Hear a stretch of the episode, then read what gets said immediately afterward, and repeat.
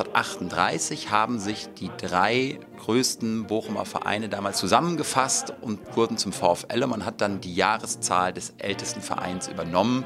Aber eigentlich der VfL, wie wir ihn heute kennen, ist eben nicht 1848, sondern 1938. Sagt Dr. Henry Wahrlich, Bochumer Sporthistoriker.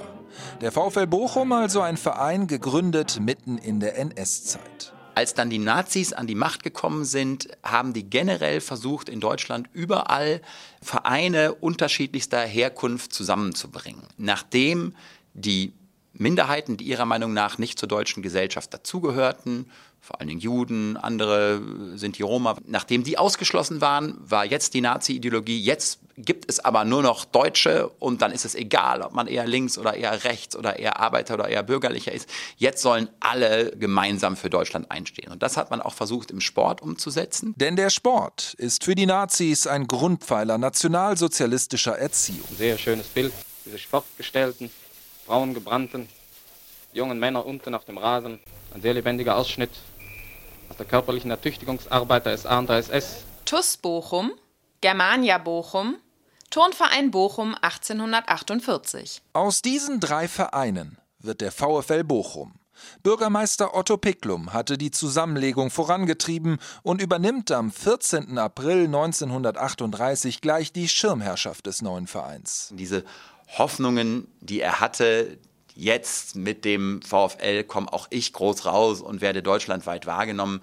Die haben sich so nicht realisiert. Der große Verein hier äh, in, in der Gauliga war Schalke ganz klar die Nummer eins. Da ist das Spiel aus, der Schlusspfiff des Schiedsrichters mit 1 zu 0 ist Schalke zum fünften Male deutscher Fußballmeister. Bochums Fußballer sind nicht erfolgreich.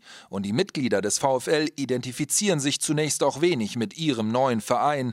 Über die Vereinszeitung müssen sie sogar neun Monate nach der Zusammenlegung zum Tragen der neuen Trikots aufgefordert werden. Alte Vereinswappen dürfen nicht mehr getragen werden. Weg damit! Unsere Gemeinschaft kennt nur noch das VfL 48er Wappen. Durch einen günstigen Abschluss liefert die Firma Schubels, Bongartstraße, das Wappen jetzt für 30 Reichspfennig.